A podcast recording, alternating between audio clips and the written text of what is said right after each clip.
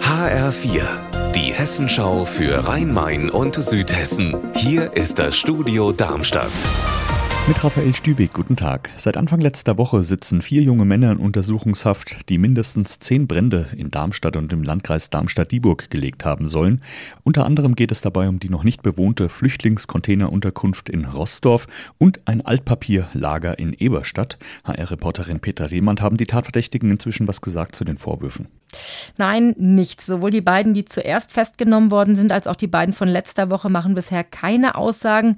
Sie sind alle von Anwälten vertreten Verfahren und laut Staatsanwaltschaft sieht es momentan so aus, als ob sie die Ermittlungen erstmal abwarten wollen, bevor sie was sagen. Das wird voraussichtlich noch rund vier Wochen dauern und dabei wird es unter anderem auch darum gehen, ob auch der erste, der große Brand in der Eberstädter Papierfabrik im Januar auf das Konto von einem oder mehreren aus dem Quartett geht. Es hatte sich seit Wochen schon angebahnt und jetzt ist es fix. Dino Topmöller ist neuer Trainer bei Eintracht Frankfurt.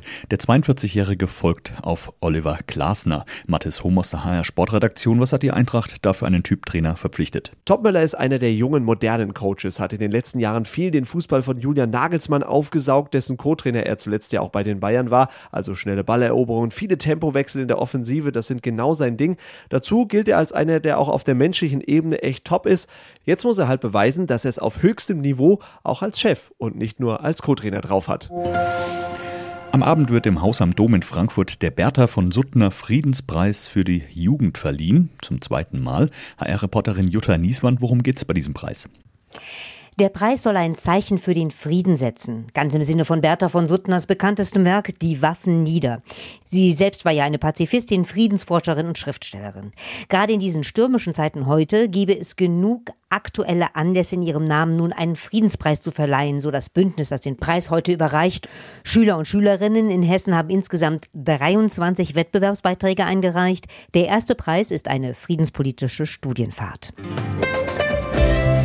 Unser Wetter in Rhein-Main und Südhessen. 28 Grad sind es aktuell in Raunheim im Kreis Groß-Gerau und auch in Freigericht im Main-Kinzig-Kreis. Dabei scheint die Sonne am Nachmittag meist von einem strahlend blauen Himmel.